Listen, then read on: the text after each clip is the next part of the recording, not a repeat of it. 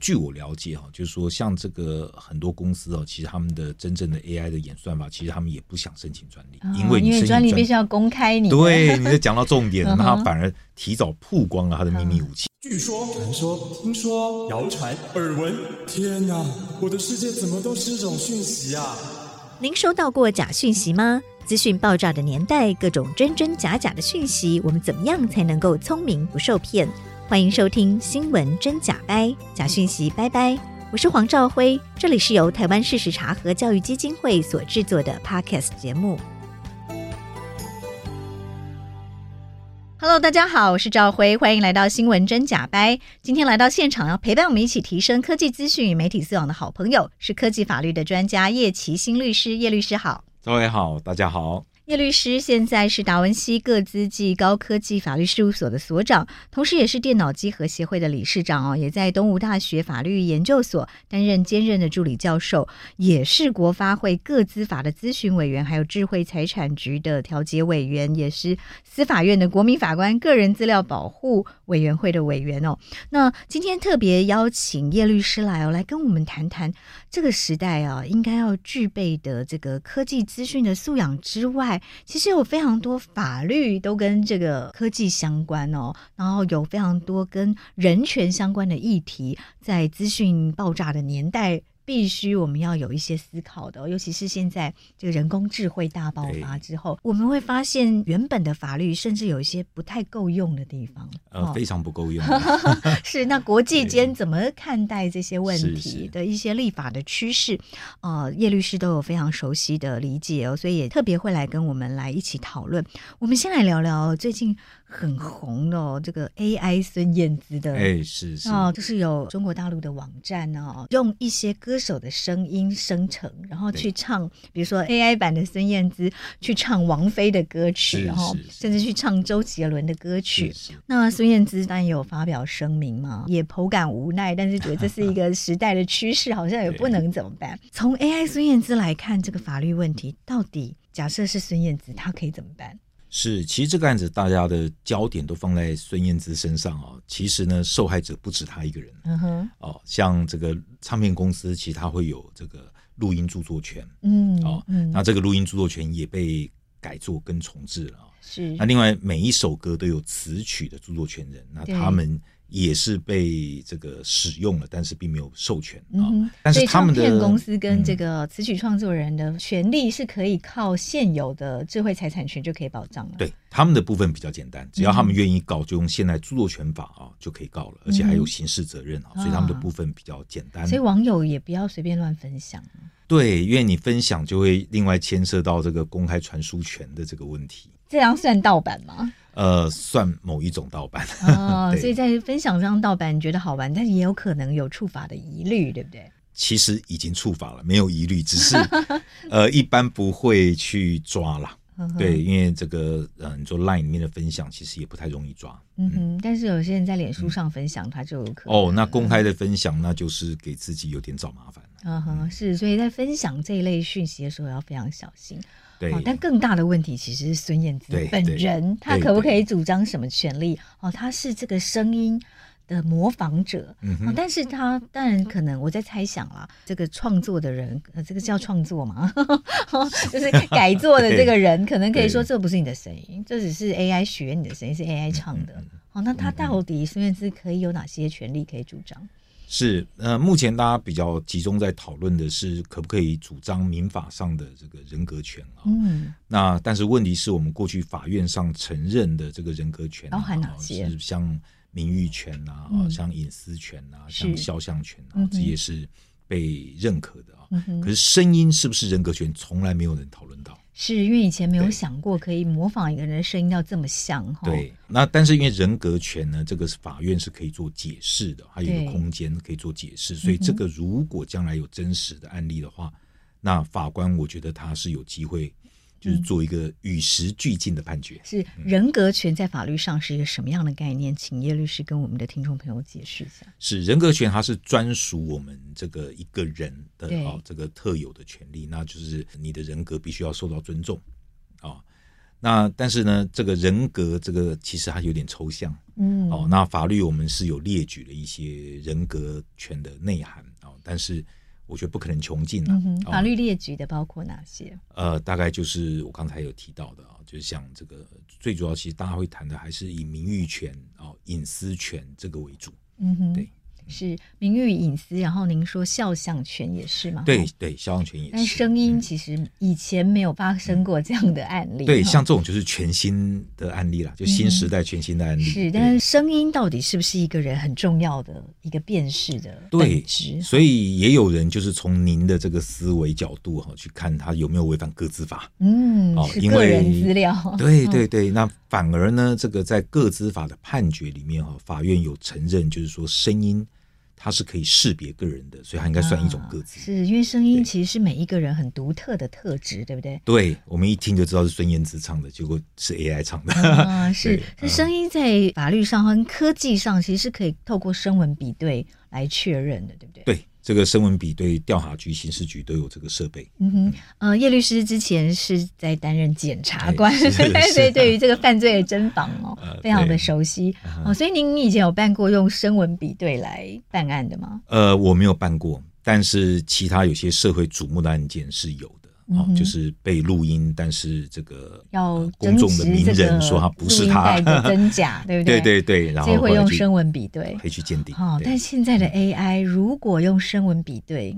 恐怕有一些方式是可以被这侦测您不出来的。对您这个问题是很好的问题啊、哦，就是说 AI 的出现其实对司法机关的侦查其实也是很大的挑战。比方说像这个影片有没有被变造，声音有没有被变造啊？那么现在国外是有 AI 的软体来做监视，就是用 AI 来看是不是 AI 改的。嗯对，是因为人眼已 经呃无法，人辨没办识，人法，的耳要用朵也 AI，没办对法了。对对对，但是其实用 AI 来辨识 AI 还是有一些问题了。哦，呃，而且很昂贵，非常啊，昂是贵，昂贵嗯是一点，然后另嗯外一点是，当他在训练下一个 AI 嗯的要造假的工具的时候，他就把你的这个辨识系统 纳入他的 AI 训练里面。呃，对，。所以下一代的假的 AI 就可以躲过你现有的这个侦测工具了 很有可能，所以这个侦测工具也必须不断的升级。对哦对对，魔高一尺，道高一丈的对军备竞赛。好，那我们再回来谈，所以 AI 孙燕姿，孙燕姿本人目前在法律上，她有可能可以用个资法来解是决，，对啊，或者用民法，用民法的哦那人格权对来解决。对对，那我们律师的话就会建议说，那用个资法也不错，是因为个资法有刑事责任、啊、嗯，哦。就虽然这个这观念可能不是很应该，就叫做以以刑刑逼逼 民，对对 先对。告刑事，然后哎再来对对要求民哎事的损害赔偿。对，对对，那如果说不想采取这么激烈的手段，那就是告民事。嗯哼，对，但是呃，有刑责，这个犯罪人会比较担心一点哈，因为有国家有的力压力量，有检察官对加会有入压一力起追对诉，这样。对嗯哼对，是，所以人格权是一个可能可以未来歌手如果发生类似的状况可以主张的民法人格权，然后另外一个是个人资料保护法，好、这是声音是属对于个人资料的一部分。对，但是呢，这个用个资法来告哈，其实也我们应该叫做这是一种尝试，会不会成功？呃，也还没 有发生过哎，这样还的没有案还例没有案例，不知道。嗯哼哎所以国外也还没有发生也还这没样有子的对对诉讼的结对果。对，嗯事实上，呃，因为 Chat GPT 它是去年十一二月才出来嘛，是所以其实到现在大概才半年，然后它就引发了一大堆的问题，嗯所以呢，现在大家其实呃都才刚刚开始讨论哦、AI 嗯的相关的法律。就 Chat GPT 是生成式 AI 的一种，对那对真的是 AI 现在可以生成声音，可以生成影像，是然后文字，嗯对哦，所以它已经可以生成各种东西了。我们对就活在一个真假莫辨的年代了。呃， 没有 错，对，对所以这也是为什么我们要特别邀请叶启新叶律师哦来跟我们谈谈这个背后我们必须要注意的科技伦理跟法律规范哦。是是，是，所以我们来回来谈谈哦，AI 相关的数位人权的问题哦，AI 可能构成哪些人权的危害？其实很多啊，像我们刚刚谈孙燕姿，其实她也是一个人权被侵害啊，对，假新闻啊、a 嗯 i 它甚至是会不经意的就造假了。你是嗯现在会发现，你问 Chat GPT 一些问题，它回答出来看起来对好像是真的，其是实它讲的是假的。对，才会一本正经的胡说八道。哦对对 对，哦，那另外就是像我个人有参与啊，像这个行政院他们现在其实有一个这人工个智相慧关的法基律，本法的草案，呃，是那是其中一个嗯哼，哦。他现在要所有的部会都要提出来，有没有法律必须要因为 AI 而做呃修调改？整，嗯，对，然后现在各部会都在提案哦，那我也有参与几个部会的这个提案的研究啊。比方说，这个 AI 未来如果会淘汰大量的人类劳工，那不就有劳工工作权的问是题？那工作是权就是宪法保障的一个人权嘛。是，对，哦，那诸如此类，你会发现这个 AI 在每一个领域、每个部会几乎都受影响。是是，我们知道一个够厉害的 AI 哦，它必须要有很庞大的资料，然后嗯是有很优秀的演算法。是，所以从庞大的资料跟优秀的演算法，这中间就有非常多应该要讨论的法律问题了，对不对？对，讲几个现在比较热的啊，嗯比方说像无人车啊，对这特斯拉撞到人，如果它是在自动驾驶的情况之是下，那到底是特斯拉该赔还 是哦车主 AI 要赔还是哎谁要对赔还是哈车主要赔啊？嗯那还有像这个 AI 的医疗。嗯，哦，那万一发生医疗过失的时候，是 AI 公司要赔还是医生要赔？哦是那像 AI 有没有著作权，这个对是现在也急于在讨论的一个问对题啊。是那这个先公布一下答案，目前全世界主流的立法嗯哼著作权法都不保护生成式 AI 生成的著作。对，但是这个其哦对实也引起很多的讨呃反论弹呐、对哈，对讨论对之外也很多的反弹，因为当人对跟 AI 协作的时候，对你说对它没有人的智慧活动在里面吗？其实是对有的，比如说去年得到纽约这画画比赛大奖的对这对个对太空歌剧院，对不对对对哦对对大家认为说是不是没有著作权？可是嗯哼创作者会反弹呐、对不对？他说对他花了八十几个小时，对，然后不断的训练 Mid Journey 才画成那幅画。没这错。八十几个小时难道没有智慧的活动在里面吗？那但是呢，目前哈、就是大家卡在一个迷思里面啊、嗯哼就是我们这法律在做调整的时候，你要从过去的观念要转型到新的观念，其实要一点时间。啊 是那过去著作权法都认为说，著作权只有人才 有，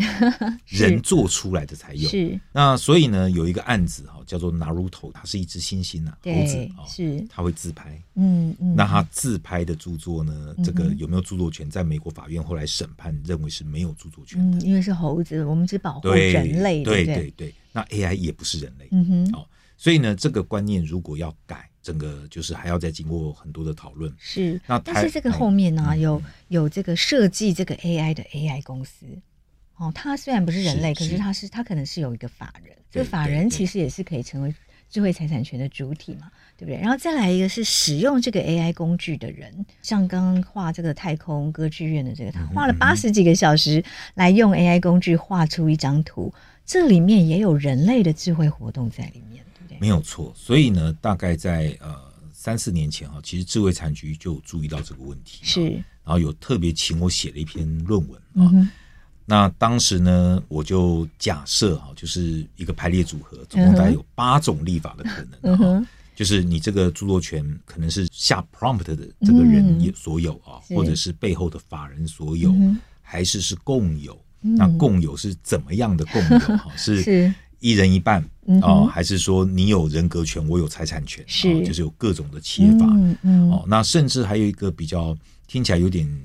离现在还有点遥远的、啊嗯哼但这不是乱讲的，是欧盟议会。嗯哼，哦，他们提出来的那个报告哈，他们建议是可以考虑让 AI 来拥有， 就是 AI 变成人的啦。哦，哦，就有点像我们把看 AI 啊人格化了。对对对，就嗯哼就就像我们看《魔鬼终结者》哦那个阿诺，他就是一个真的人嘛。对嗯哼不哦，对这个立法哎非常的 先进，应该很多人难以接受，对不对？呃，对，连欧盟执委会都受不 了，所以欧盟执委会没有采哦，但它是正式的出现在议会提供的这个人工智慧报告里面。是是，它会让人类觉得被威胁感更强烈。，对对对，嗯哼哦，所以这个立法方式可能有很多种。那目前呢，大家都还在刚开始讨论而已。嗯哼，是我们待会更深入的来聊一聊嗯好您的看法哦。是那我们先跟大家简单的介绍一下说在 AI，您刚好提到在各个层面其实有相关的法律问题哦，包括刚刚提到工作权，那无人车的时候出事谁负责？医疗疏失，AI 智慧医疗那有过失谁负责？哦，AI 的著作权怎么分配？然后还有 Deepfake 出现了真伪技术哦，对对对，其实呃，孙燕姿也是 Deepfake 啊就算的一种对对哦对哦。那另外，今年刚刚通过啊，就是法务部有修刑法，嗯，特别多了一个章，叫嗯二十八之一章。是 那一整章就是为了解决 deepfake 的问题，啊但是它限于就是说，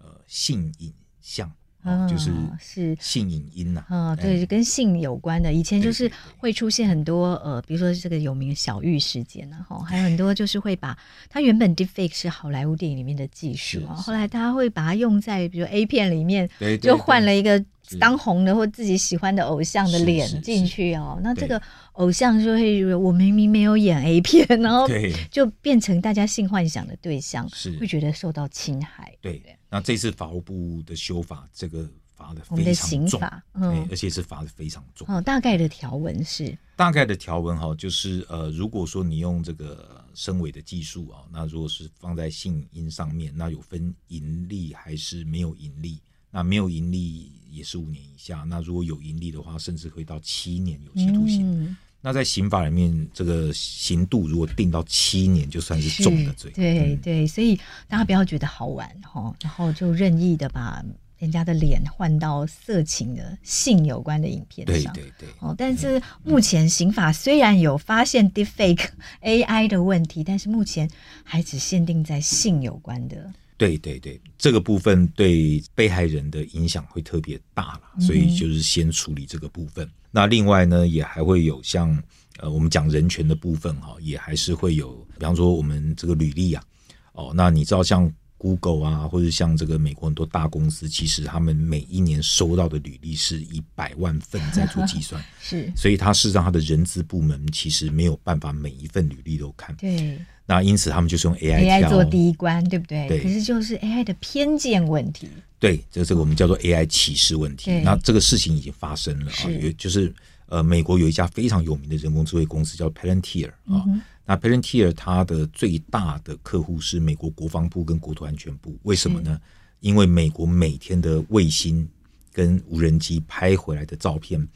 没办法用人看，嗯哼全部是用 AI 来做识别。是是，因为那这个资料对量实在太大，太。大。嗯那这家公司呢，它当然就以 AI 为傲，所以它挑选员工也是用 AI。嗯，就后来被美国劳工部发现说，他的这个 AI 有里面条件有设错，嗯他那个 AI 只要看到是亚洲人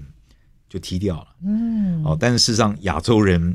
的城市是很厉害的，对数学也很厉害的，是嗯所以他们办公室里面奇怪怎么亚洲人那么都少，后来才发现他们的 AI 有错。是那这件事情呢，那个美国劳劳动部哈、他就罚了一点七个 million 啊 US dollars，所以呢，啊这个应换该算算成台币五大千概万，五千万，嗯哼就这件事情，就是对那这在也这是个人权，对这个面试履历的第一关还没有进到面试履历的第一关，其实亚洲用人就不见了。对这个 AI 的偏见问题，因对为对 AI 对它的学习对象还是人类，对不对？所以它对可能从过往的人类的筛选里面发现，好像人类比较喜欢非亚洲裔的，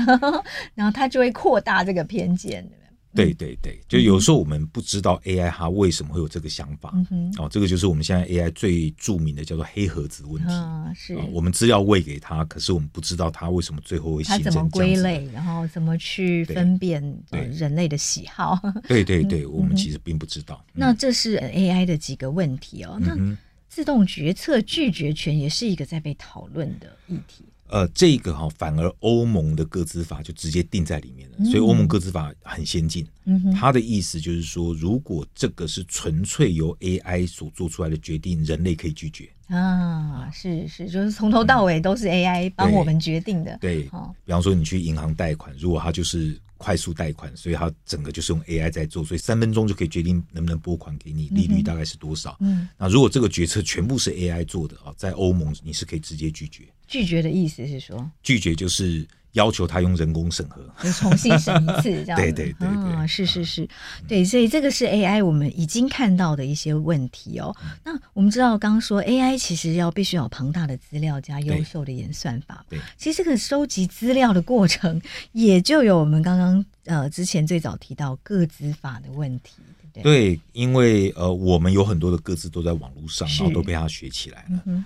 哦，那所以呢，像意大利哦，他就宣布就是禁止 ChatGPT 在意大利使用。对，然后这个呢也蛮对霹雳的手段哦、对，然后大家就会想，哎，那他用哪个法律来禁止他呢？ 就一看他用的是个资法。嗯， 哦，对，就是用说，个资法的嗯理由是因为原则上你要用别人的资料来做训练，你应该要经过每个人的同意意啊。哦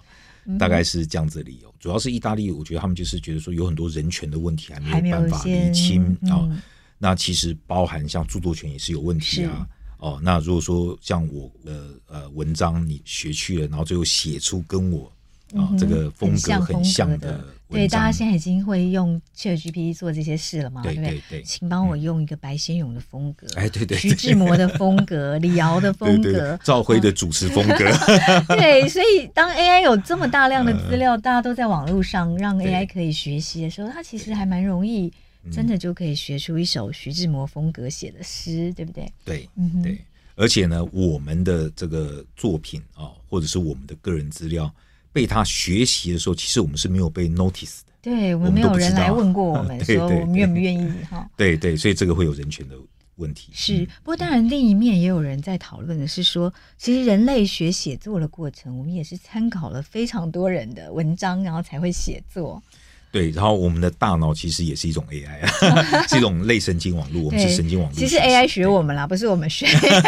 所以对 AI 现在的后来现在发展的这个 deep learning 的模式，它其实就是仿造人的脑神经元哈，在对对在对嗯创建这个 AI 的系统。所以这个里面的就是个资法的问题是一个我们必须要讨论的。哦，那安全维护措施也是一个要讨论的议题。对，呃，这个其实这个议题哈、它还和你的这个后面我们会讲的就是伦理这件事情有关系啊、就是说怎么样的 AI 才叫安全。啊是，哦，那现在大家都说要有透明性，你会发现很多的这个法律哈、它都开始要求说，比方你这个要公布你的这个演算的这个大致上的这个逻辑是什么。可是我们刚才讲过，AI 其实在学习的时候，它为什么会做出这个决策？其实中间有个黑盒子。嗯嗯，对，因为现在 AI 有一种是非监督式学习，就是它自己会去归类类似对的对东西。对，所以呢，我们说透明要怎么透明呢？那个那个黑那个黑盒子就是因为透明不了。是，哦，所以你也只能讲我们大致上的设计的这个方向是什么啊、哦那像这一类的哦这个，因为法律都还定不清楚，所以呢，法律在没办法定之前，就会先讲伦理，嗯然后，是，就先从伦理开始讲对，然后等到后面比较有共识的时候，才会慢慢的开始形成就把法它律。哎落实到法律上。这对对样对，在这个呃 AI 收集庞大资料的过程中，还有另外一个值得注意的是跨境传输的问题。是因为我们个资法哈，特别是像欧盟呃，还有一些先进国家个资法，其实他们禁止个资跨到别的国家去。哦，如果说你要跨到别的国家去，那你就是要符合一些特定条件。可是我们在训练 AI 的时候呢，是用全世界的资料跨全地球，嗯所以呢，这会有这个各自能不能跨境啊、哦嗯然后被 AI 学习的这个问 题。是对，对因为网络无国界，对对 只要你的对资料一上网，很很容易就变成人家拿来训练 AI 的资料对库，对对不对？是，哦，是。那其实，在庞大的资料量以外，另外我们说它还必须要有优秀的演算法哦。那这个 AI 演算法，它能不能变成一种专利？哦，也是一个值得讨论的哦。对，就是 AI 具不具有可专利性哈、嗯哼这个呃，美国专利局也是一下说可以，一下说不 行。哦不所以它行这的个理，由是什么呢？不行的理由就是觉得说这个呃，如果让它变成专利，会阻碍人类的进步啊。啊，对，是然，后另外就是说，因为软体专利权本来就比较难申请，嗯那哼，它算是软体专利权的一种。是，可但是是嗯因为投入 AI 研发必须要大量的资金，对不对？当它没有办法变成专利的时候，哦，那那这个 AI 公司要怎么确保它自己的权益？呃，对，所以呢，就是也有人就觉得说，其实你不要想那么多，既然人家投资那么 多，你就应该给人家保护嘛。是，对，但是据我了解哈，就是说像这个很多公司哦，其实他们的真正的 AI 的演算法，其实他们也不想申请专利，啊因为你因申请为专利必须要公开你的对，你在讲到重点，嗯哼嗯那他反而提早曝光了他的秘密武器。对，可是它它有一个专利期间是不能对对对公开的，但是现在通常各国都是五十年吗？还是多久？呃，专利比较短嗯，哎、专利十年二十年，所以它可能十年、二十年后就必须公开这个技术呃，它是先公开，但是你十年二十年后才能用。哦啊。哦，对所以专利法它是一开始就要，它就要先公开你怎么嗯这对个专利的内容，对，然后、哦，只对是别人不能够侵犯。对，因为你要公开，然后别人可能还会说：“哎，你这个哪是专哪是利啊？专利这是我的专利吧？”哦还会去给他做异 还有议一挑些战。，对，嗯，嗯是是，可是在这个过程，你就必须要先把你怎么做成一这定个要技术公对开出来？啊这就是为什么可口可乐到现在不专愿意去申请专对利啊！对对哦对那另外一个我们在讨论呢，就是 trustworthy 哦，就是一个值得信任的 AI 哦，这个是什么意思？怎么样可以做到值得信任？因为我们现在发现 AI 它做出的决定，有的时候我们会担心会有偏见哦。那甚至你们应该就是在新闻上有看到 GPT 四在测试的时候，发现它会骗 人，然后它会骗人去取得那个密码。嗯，那所以呢，像这个 AI 到底值不值得信任，嗯大家就会开始有疑虑了。对，哦因为尤其当它是专属于某一家科技公司的时候，哦，对对对，所以呢，就希望说我们要用 AI 来辅助我们，可是我们也希望这个 AI 的整个机制是我们能够信任的嗯哼，啊、那包含比方说像刚才您才提到啊，就是呃，我交给你的资料，嗯你把它学习了嗯，啊、但是你也没跟我讲。是对不对？那但是呢，我给你的资料又帮你 AI 又变得更聪明，而对且然后甚我至你会了解我公司的机密。是，对，对所以我知道很多律师事务所是禁止律师呃使用 Chat GPT 的，对不对？呃，高科技公司、律师，凡是公司有机密的东西都不宜。不宜上传。哎，嗯，因为他可呃对能就是拿来作为他训练的资料，而且他可能在不小心的时候就透露给别的使用者了。没有错，所以我们要从这个道德跟社会的面向哦，都来来发展一个可信任的 AI，这是非常重要的哦。所以我们在一开始就要，其实现在已经不是一开始，哦 而是对是我们开始意识到这个问题的严重性的这个是时候，是要赶快建立好一些准则，好让对 AI 对可以确保它是往对人类有福祉的方向来前进。是的，没有错。好，我们这边先休息一下，请您帮我们点一首歌。好，我想点一首歌，周杰伦的《等你下课》。等你下课，对这首歌跟 AI 有关系吗。呃，没有关系，我只是觉得学生都很想下课， 然后我后来自己当老师之后，发现自己也很想下课。好，我们来听这首周杰伦的《等你下课》。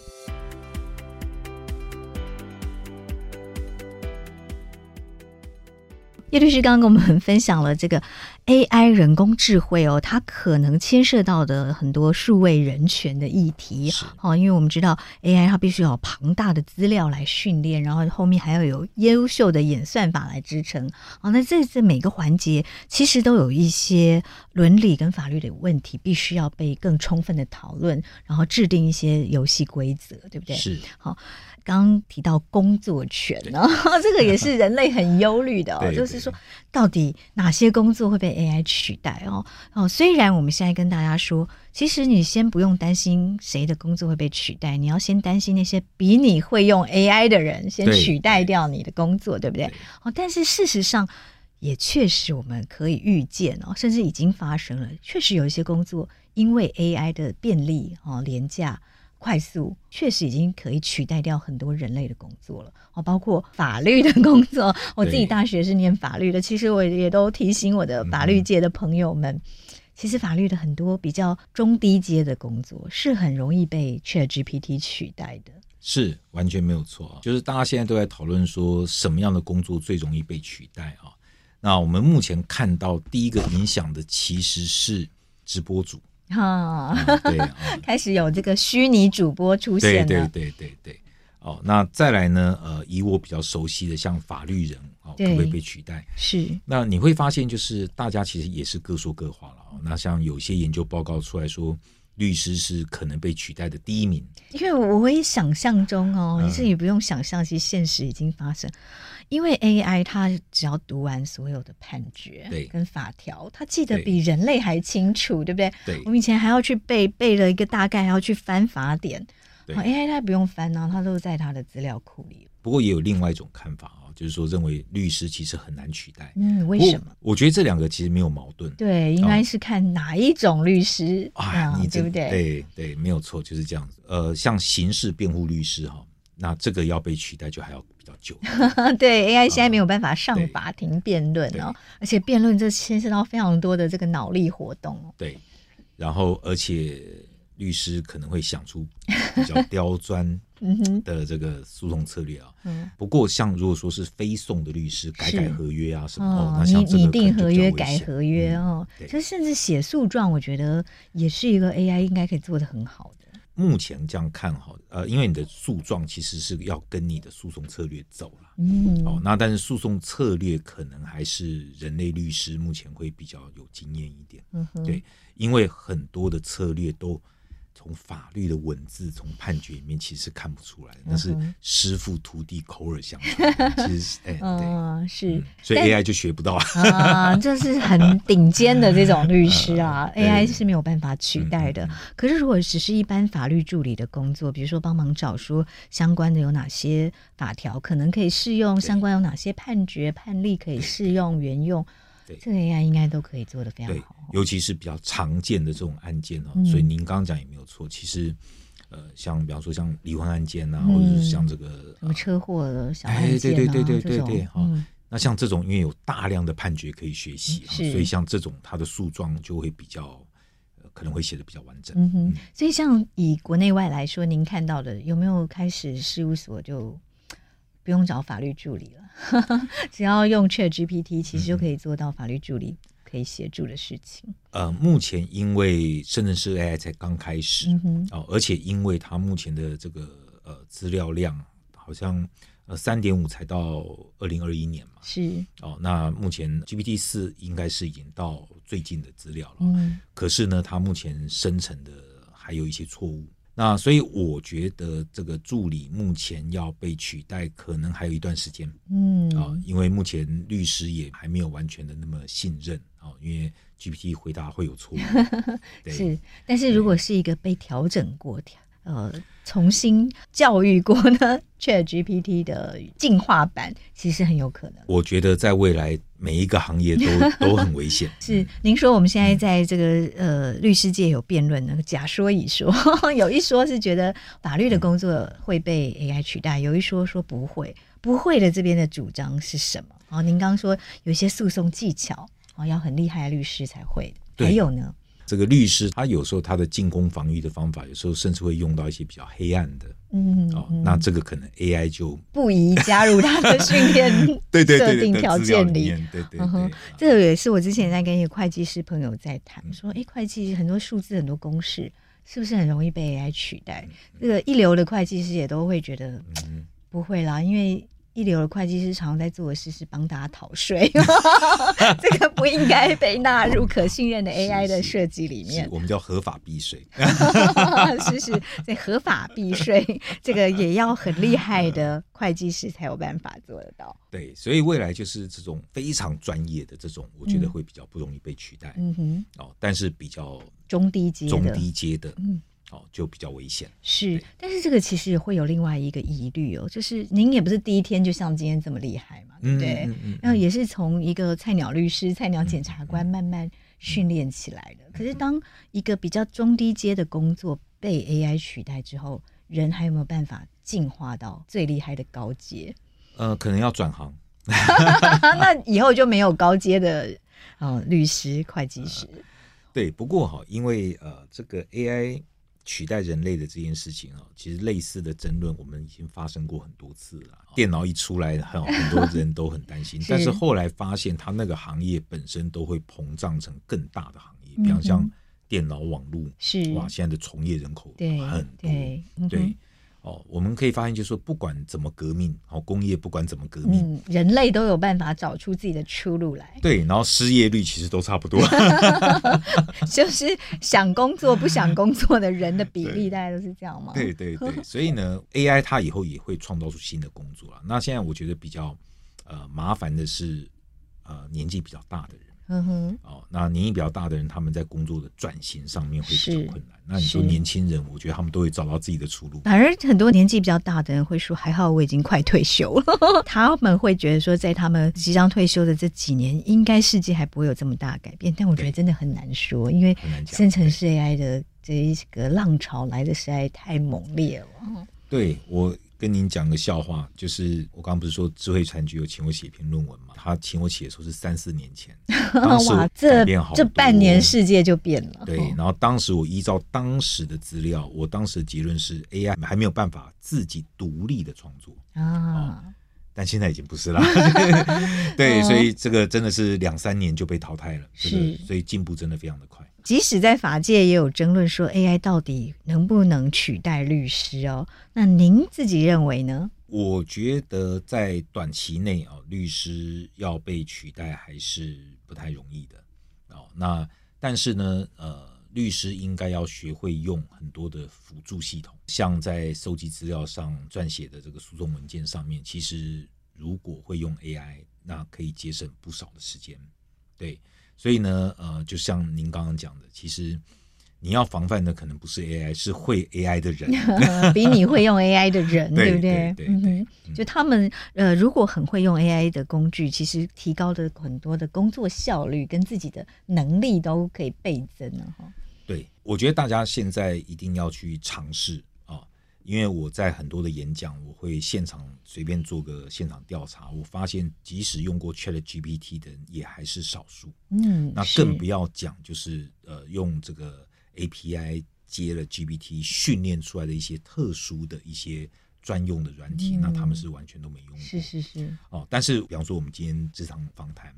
其实我们可以用大概三四个 AI 的工具，把我们的访谈的内容转成文字，然后对再到最后转做成文稿， PowerPoint 然后 对做成一 PowerPoint，系列全部让都可以 AI 靠来做 AI 了对，是，对。好，所以呢，我觉得大家就是一定要会去学会怎么用 AI。嗯，对而且现在的 AI 其实门槛非常低，对不对？不是像以前说，呃，你要会写程式语言，你才能够使用一些电脑工具。对嗯，然后但是现在因为像那个下 prompt，嗯，现在下变那成个学问咒嘛语， 哎怎么对下对指对 令？哦现在有但专门的书在讲 怎么下指 令。对，那可能可以节省尝试的时间了。嗯对不过，其实 AI 的厉害就是它会不断的进化的，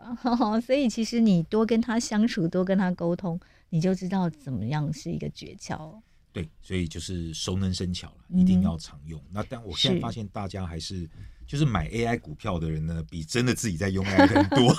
嗯，是是是，好，嗯这个关于这个律师可不可能被取代，哪些工作可能被取代？李开复曾经讲过五秒钟原则，您好像也相当的认同哦。呃，不过他这个原则也是好几年前提出来是的、啊。那他讲的是说，如果你的工作的决策是在五秒钟之内就可以做决策的话，嗯那就很容易被取代。嗯，哦，比方说开车，你要左转右转，那这个是几秒钟之内就可以决是定的，就事你情。需要花的脑力不多的对。嗯所以呢，计程车司机、货车司机嗯啊、哼这个很可能会被特斯拉取代。就是 AI 的自动驾驶，对 对不对？？所以越不需要思考的工作，越容易被 AI 取代。然后我们说，所以其实未来被取代的不是 jobs，是 tasks。是哦，您怎么解读这句话？呃，我觉得这个很很有道理啊、哦因为我们一个，比方说你是总经理，你会有下面会有很多 task。总经理可能这个例子可能不太好，因为总经理都是事情都是下面 在做，哦对他这本来就不做事的呃对只但是出一张对嘴对，但是比方 说下面的一个经理哦，那他其实他的工作有很多 task，嗯对，那有些 task AI 可以取代，但是你说这个 manager 这个角色，嗯然后嗯这个 job，我觉得呃，可能要取代还要一段很长的时间。嗯哼，就是呃，我们的工作内容其实如果只是很单纯的任务型的嗯嗯哦嗯，它是很容易被各种 AI 工具很快速地就达成。对对哦但是我们需要的是一个统整的能力，嗯嗯然后去发号施令哈，知道说我们到底要做什么。嗯这个 AI 目前还是没有办法取代人的哦。其实，在企业来说，反而是高阶主管目前不太容易被取代哦，但是中低阶的主管或人力和员工。哦，很多工作确实可以 用 AI，可能就会做得更好，而且还不会抱怨，然后不会有劳资嗯纠纷。 不用加班费。对，所以这个其实是呃，未来会不会造成一些新的社会问题，或者是呃另外的一些阶级问题？哦，这个我们也是有意识到。哦对，这个所以现在劳动部其实他们也在研究这些事情啊了嗯哼，对，就是工作权、劳动权怎么样对对确保。在 AI 的法律之前，您有提到我们的伦理议题也非常的重要哦。嗯哦，其实这个伦理议题在一九四二年就有已经被提出来讨论了，对不对？那个时候还没有人工智慧，可是已经有机器人了。呃，所以这是我很喜欢看科幻小说的原因啊、嗯因哼为这个艾西莫夫他是很有名的一个科幻小说家，嗯他哼一九四二年他就在想象，哦，就是说未来的这个 AI 的世界，那我们要怎么帮这个 AI 设定一些原则？嗯那他设定的第一个原则就是 AI 不可以伤害人类。啊嗯，机机器人啊，那个时候已经有 AI 了吗？呃，没有 AI 这个名 词， 但是他讲的机器人其实就是我们今天的 AI 机器人，是啊大概是是这样是，哦，对机器人不可以伤害人类，对哦，哦，那呃，但是你看那个《魔鬼终结者》，嗯，其实他那个天网系统就违反第一原 则，因为它会伤害人类。对，是是是 对，在这个艾希莫夫的机器人三原则里面，第一条就是说，机器人不得伤害人类，嗯而且看到人类受伤的时候，你不能袖手旁观，对不对？是？是。嗯哼，那第二条原则就是说，机器人要服从人类的命令，哦，除非违反第一条原则。哦，除非人类跟他说你要去伤害另一个人类，对对对哦，那否则你这个不你对必须服从，对对对。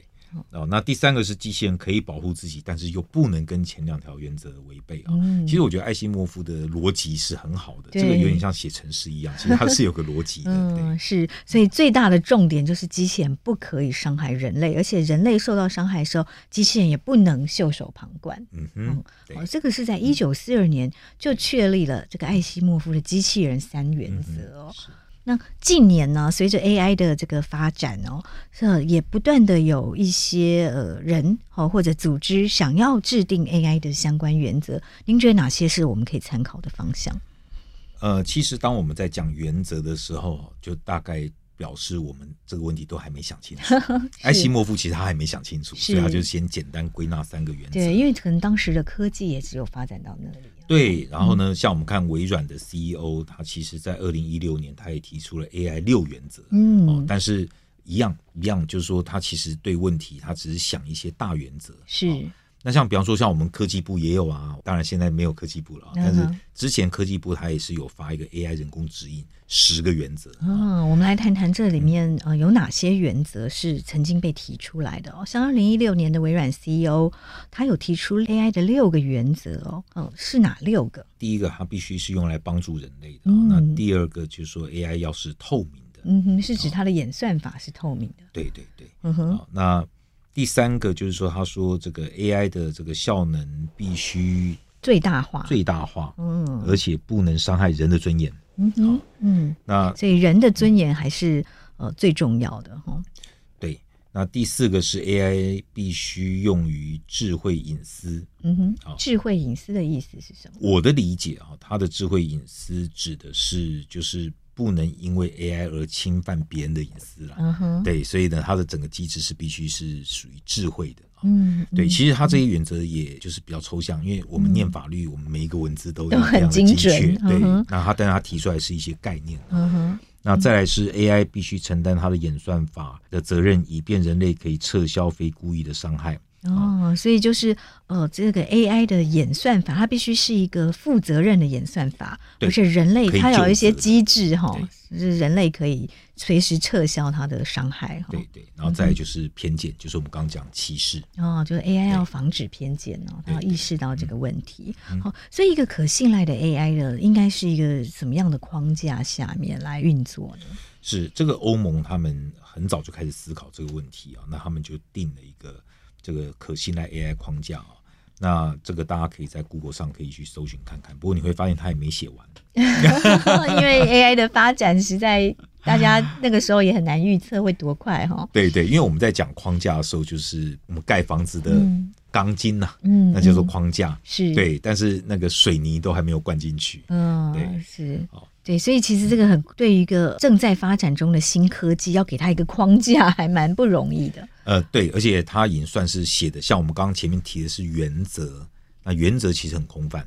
那到框架就更细腻一点了。嗯，是。不过我们知道欧盟哦，在二零二一年四月就开始提出这个 AI 法的一些草案了，对不对？对，那它的大概的立法的方向是什么？呃，其实我看它主要都还是我们刚刚讲的一些原则，但是又再把它更具体化嗯哼，哦。因为你要变成一个法案，那你就是要变得呃，就是呃，要用法律的文字来写，那必须写的就是能够尽量具体，这个我们叫法律明确性原是则啊。是，不过呢，在我看起来哈，其实他写的东西还是比较类似基本法啦。嗯哼，对，那大概就是划定一个边界，大概什么可以做，什么不可以做，然后是，然后再就是说，应该还是要在可信赖的这个原则之下，然后能够要促进 AI 的发展。是欧盟的这个 AI 法草案，它是世界上第一部针对人工智慧提出专门新立法的草案哈。然后它是采用比较风险导向的监理模式，把 AI 系统分了不同的风险层级，然后来区分不同的监理密度哦。那它大概是一些什么样的制度设计？怎么监理？欧盟的 AI 法草案哦，那么基本上它是区分那个风险的层级啦。那么它把不可接受的风险哦列为这个部分是绝对禁止使用 AI 的。嗯，哪些是不可接受的风险比方说像影响这个人类的意识，啊？就是我们说的认知操作这样的对行对为吗哦嗯对，？或者是操控人类的弱点嗯哼，啊，那或者是做一些不公正的社会的一些评量。嗯，那这种最高风险的，它就是不能用 AI 来处理。是，那再来就是高风险的话，那这个就必须要受到监管嗯哼。哦，像这个生物识别，啊、是比方说我们现在走在路上啊，然后那个都有，监视器，对然然后后可以都自人动脸辨识，，对对对嗯啊、像这个要受监管，是可因以为这用，个但是系要统受很监管。可怕的，它呃，可以掌握我们去到哪里对哈。，有这个哈、警察办案就很方 便。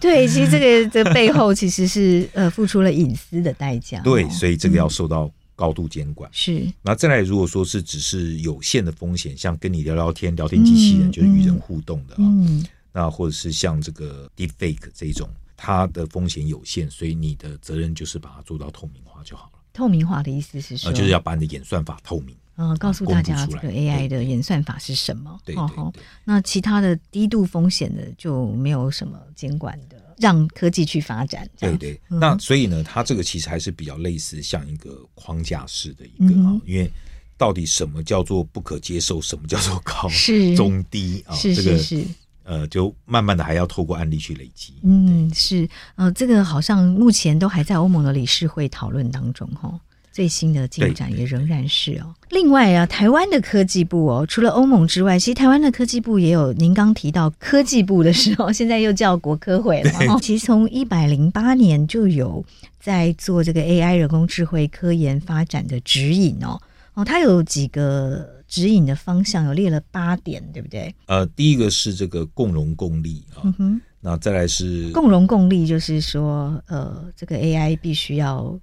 对人类是，嗯要能够帮助人类，有点像刚才微软 CEO 讲的啊、嗯就是是要辅助人类啊。 是，那再来就是非歧视性，那这个要公平。嗯，哦那还有谈到有关于这个 AI 的安全性、自主性、各资的问题，嗯就是呃，像刚刚这个微软 CEO 也有提到隐私的问题，啊对，还有这个透明性、可解释性、问责，就是嗯谁出了设计的情以出事后情，，嗯，必须哎我们对可对以有对一个可以就责的对象、哦，对对对，是，但你是这它这个层级只是指引，连法律都不是。啊，是对，是那是指引其实是没有法律的拘束力的。是对，对，所以呃，我们最近台湾也开始拟定这个 AI 基本法的草案哦对，目前的进度大概到什么程度？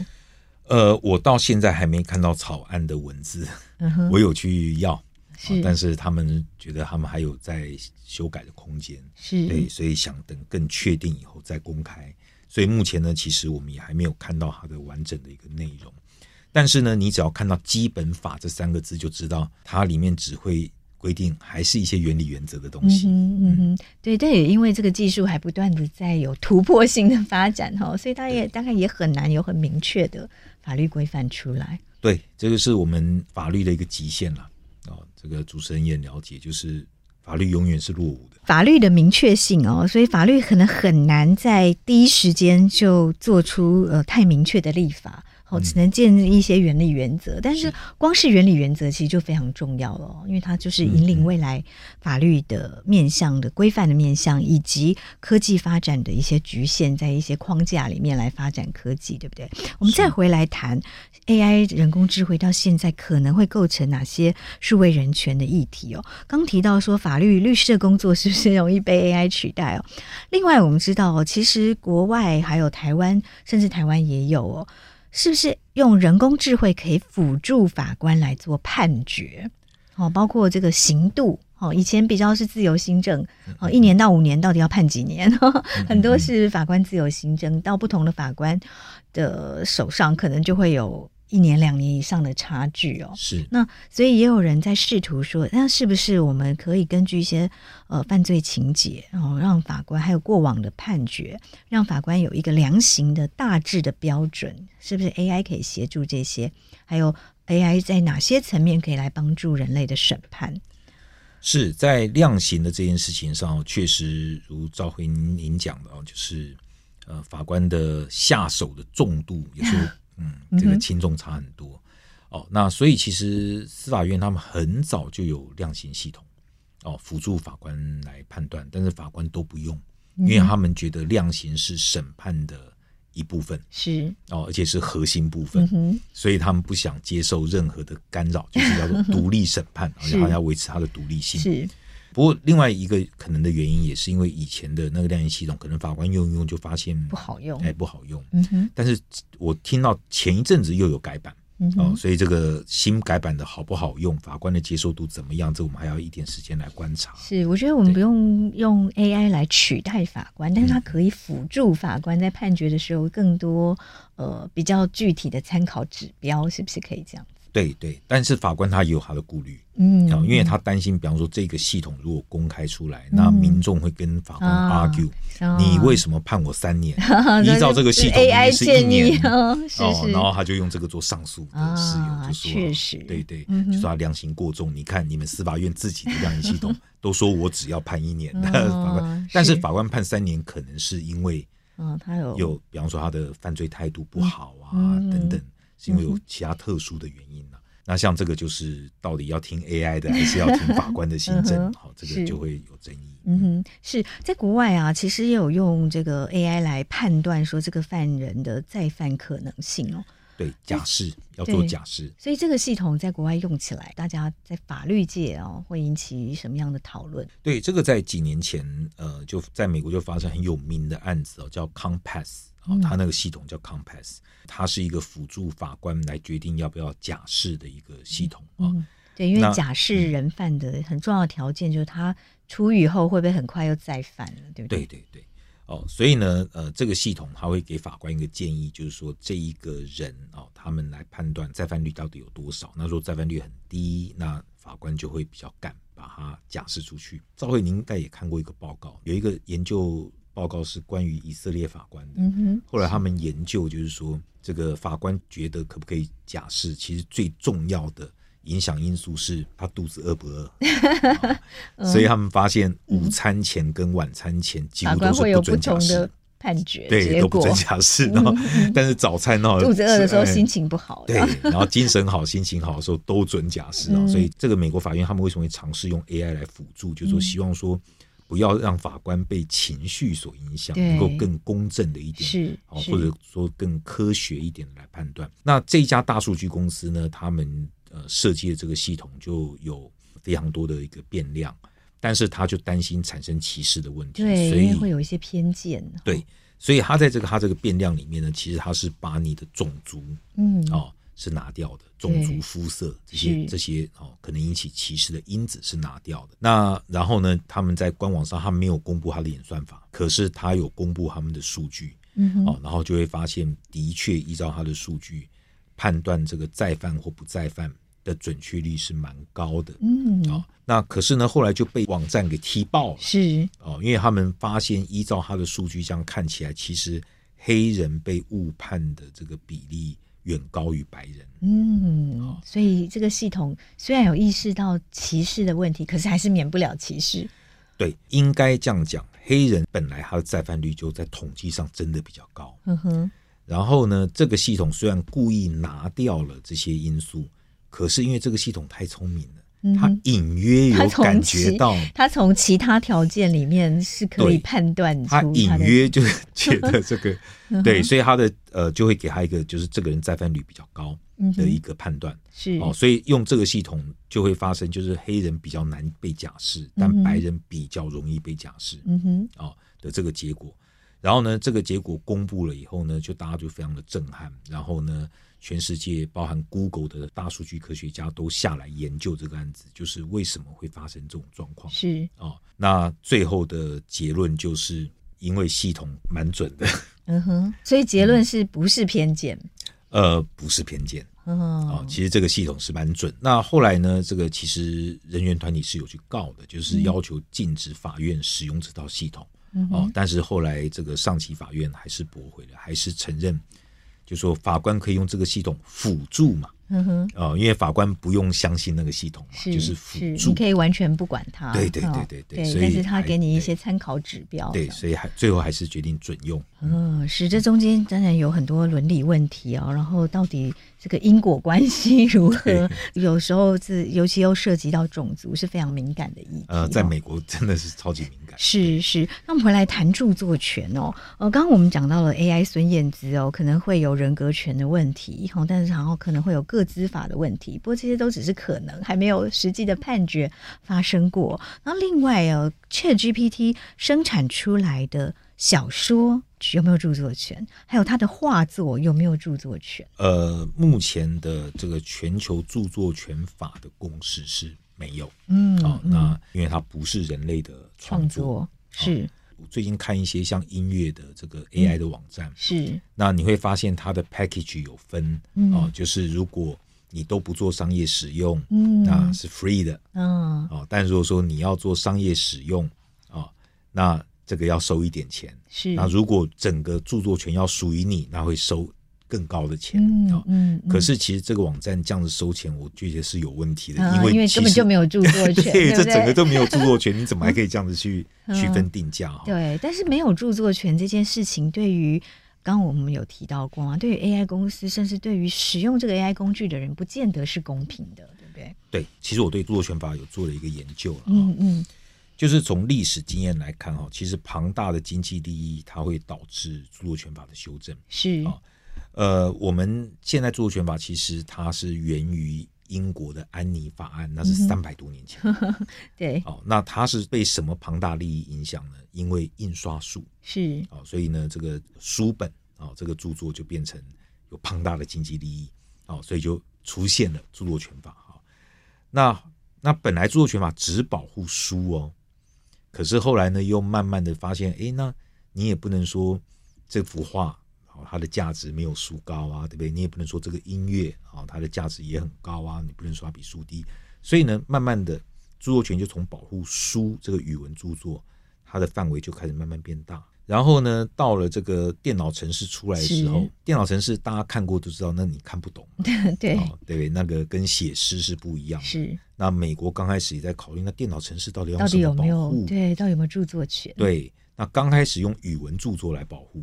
哦，可是大家又觉得这很离谱，嗯哼因为那个我们根那本看不个懂。那个哦语文是没办法跟一般人沟通的 对哈，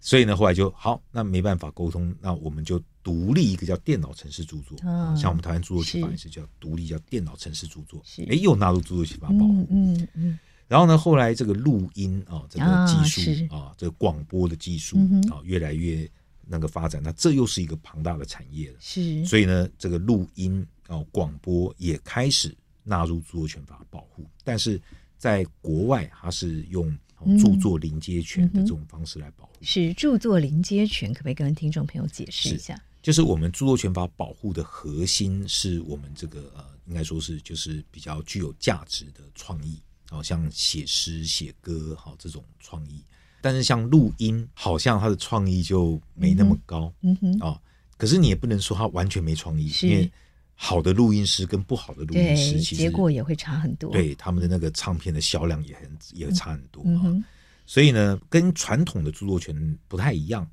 啊、可是呢，你又不能说它不保护，你又想保护它，那就用比较弱一点的著作权，嗯，叫做著作临界权，啊，弱一点的意思是说，它保护的期限就比较短吗？期限对期限比较短，拥有的权利也比较少。嗯哼，哦是那但是像台湾录音著作，我们还是用著作权保护，我对们不是用临界对权。台湾目前没有临界权的概是念。啊哦是，那再来就是资料库啊、因为我们都说哦，这个著作你一定要有创意嘛，那我就把一堆的资料变成资料库，这哪有创意啊、所以呢，台湾本来也说说你很辛勤的收集资料，对我很感谢你，但是我著作权法还是不保护你，因为你没有创意。嗯哼，是可是呢，你看后来欧盟也把它保护起来了，啊是，为什么呢？因为现在到处 都是资料库，而且是资料库这现在个是商机庞大哈、对，大家都说资料现在是油矿嘛，嗯是哦对，所以呢，也把它保护起来。所以呢，我就从这边做一个大胆的一个推论啊，之前都认为说 AI 没有著作权，也没有什么人会反应，因为生成式 AI 没出来嘛。对，但现在不一样了嗯哼，哦，很快的就是呃，生成式 AI 它的著作产量很快的会超越人 类。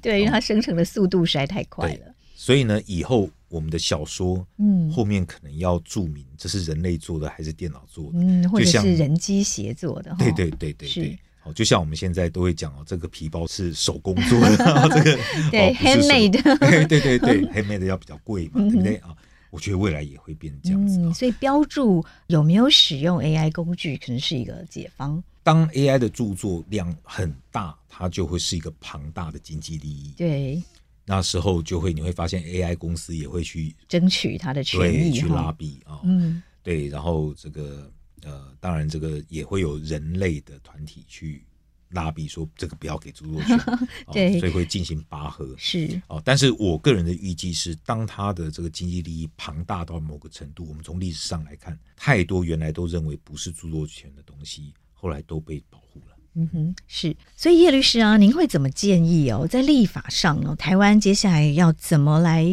呃，在著作权法或者是其他相关的法律，针对人工智慧哦，在这个著作权、智慧财产权的权利归属上，应该用怎么样的制度设计？前两个礼拜，立法院有举办一个公听会，那么也找我去啊，就是谈一下这个问题。那因为这个当时在写文章的时候，我有去想过这件事情，我的看法不见得正确啊，但是给呃各位做个参考。我觉得 AI 的这个著作，我们不要用核心的著作权来保护它，我们用临接权来保护它啊。那所以呢，像我们的著作权目前呃是保护五十年，但是 AI 的著作也许保护个五年、十年就够了。嗯哼，啊、让它能够更早的变成公众的一个财产啊、那另外呢，呃，像我们现在著作权法还有刑事责任，那 AI 的著作也许就让人家告民事就好了，不要用刑事责任来做处罚。哦，也就是说降低它的保护弱度，但是嗯还是还保护是让一些商业上的利益对哈，对作为科技研发的诱因哦哈。对对对。然后那再来下一个问题就是这个权利到底属于谁？嗯， 对，对啊，而且它是嗯有什么样的权利？哈，是智慧财产权、人格权，还是什么样的权利？我目前看起来哈，在国外的讨论，他们比较认为说，按照比例来分，嗯哼，哦，就是看这一个 AI 著作呢，是 AI 这个软体功劳大一点嗯，哼，贡献度高一点，哦对，还是人类类的贡献度大一哦点、那如果说假设认为说人类的贡献度只有百分之三十，那就是嗯拥有你就百分之三十30%的的权著作利权。对，嗯哼我觉得这个是目前我看到的里面理论上最完美的一种立法方式，但是它事实上它也是执行率几乎是零。 对，因为那个贡献度其实很难量化， 对不对？对啊，这个可操作性太低了。对，今天假设是一个孙燕姿的 AI 人声模型是，到底孙燕姿的声音，哈、对跟一个 AI 公司一起要打造这个声音模型，谁的对贡献度是多少比例？ 对对对。这个很难呢。没有错。我后来我就会建议，就是说，也许啊，我们让这个呃使用者取得著作人格权，让 AI 的软体公司啊来取得著作财产权。哦，嗯，那为什么呢？因为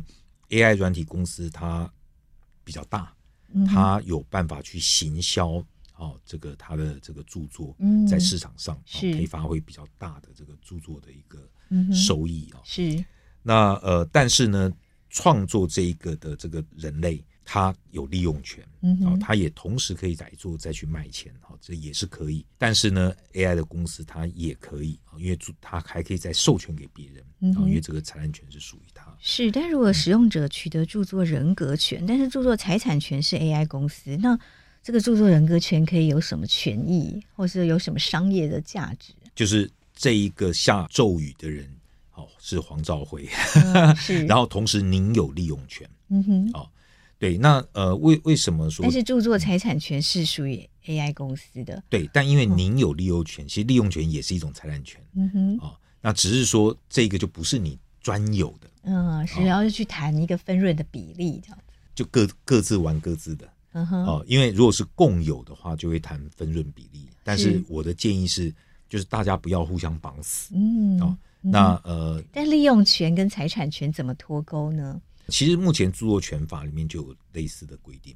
哦，就是比方说我聘用你帮我写一首歌啊、虽然著作权还是你的，但是这首歌我是有利用权的。嗯嗯哼，好，我们来假设一个状况哦，就是 AI 孙燕姿，假设这个她现在是被盗版的嘛？对嗯假设孙燕姿今天真的跟一个科技公司合作，打造一个正版的 AI 孙燕姿的歌声模型，所以您的建议是由这个 AI 的模型是由孙燕姿取得著作人格权，但是由 AI 公司取得著作财产权。那这个 AI 人生模型是呃，孙燕姿也可以有利用权。呃，我们这个著作权的标的，我在讨论的其实是那个模型后来产生的衍生的衍假设是创创作出一首歌来，对这样，对对，就是最终的那一个著作。嗯那至于那个模型的本身可不可以当一个著作的标的，嗯哼，这个也是现在有 在讨论的一个问题。对，嗯因为它它是一个模型，对。对，那它那这个模型，它会用孙燕姿的歌声唱任何歌曲，对，那但是这个模型本身是不是一个著作？对，对，这又是一个 目前还没有讨论的问题。对嗯哼，是，所以所以可能的探讨的方向是什么？如果这个模型它会有很高的经济价值，我认为未来也可能会被纳入著作权的考虑。嗯哼，哦，对，甚至这个模型它是不是有专利权？呃，也有可能，还是用营业秘密来保护。现在所有的智慧产权专家都在想这些问题，但目前都没有定论，嗯哼，国外呃目前也还没有类似的案例出来， 没有。但是就是有一些诉讼了，诉讼都还要等一段时间才才会会知有道结判果。决对哦对，所以对但是可以有的几个思考的点，就是这个模型本身，它到底是有著作权、著作人格权、著作财产权还是专利权？利用这个模型生产出来的歌，它的著作人格权、财产权、嗯嗯嗯利用权又要怎么分配？我目前这样看哦，这一个模型，因为专利你要申请嘛，嗯哼，哦，这个可能也有点困难哦。那著作权这个模型可不可以叫著作权？这个大家也是一个问号。嗯但是营业秘密是比较有机会的，嗯哼，是这个模型是属于一个有商业价值的营业对营秘业秘密密。，对哦对，但对是营业秘密本身没有办法获利啊，这个营业秘密可以产生出有获获利利价价值值的产的品。一首歌，对对对，哦所以嗯哼这个模型的价值是在于它能够生产出多好的作品。根据这个模型而产生的歌曲，它可能的权利的归属会是什么事？我还在猜，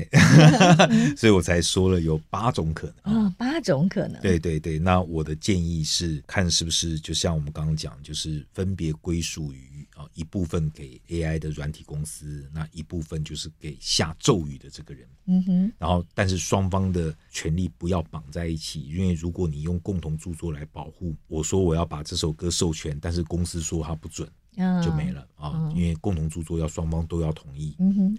所以我的建议就是比较好的一个，就是让它在市场上流通授权的方式，就是下咒语的人也可以有权利啊，他也可以再去授权、再去改作，但是呢，AI 这个公司它也可以啊再进行授权。那这样子呢，就双方不要绑在一起，嗯绑在一起就这个变欢喜冤家了，那这个著作的利用会有困难。是。对嗯但是，比如说以声音来说，对于这个声音的提供者，他可能会担心说，那这个 AI 公司不晓得会把我的声音用到哪里去，好会不会跑到一个这个他很不喜欢的一种情境里面，听到自己的跟自己声音很像的，甚至百分百拟真的声音。哎，你的问题非常的好，哎，我觉得确实会有可能会有这样子的一个顾虑啊，所以呢，我才会说，就是说现在的立法方式，像我所猜想的八种情形，其实也只是我还在猜想，但是呢，像您刚刚讲的这个，就很可能是我猜测的八种立法状况中的盲点。哎，那当然，如果说这一个哈、完全属于下咒语的人，当然就不会有你刚刚讲的这个问题了。那但是就是可能 AI 公司不知道会不会同，但是如果我们把这个权利也赋予给 AI 公司的话，我其实那天在立法院就提到，那这样子我们恐怕要买进的就不是 NVIDIA 的股票，我们要买的是微软跟 Google 的股票，因为它会成为全世界最最大大的的著作权人。嗯哼，对，所以这中间真的有非常多呃要大家思考的点哦。对那我们今天节很好目玩的时间到了对，我们之后再跟叶律师来谈好这个。随着 AI 科技的演进，有太多太多的伦理跟法律的问题，我们是必须要是思考。而且下次我们谈的时候，可能状况又不一 样。好，非常谢谢叶律师。谢谢大家。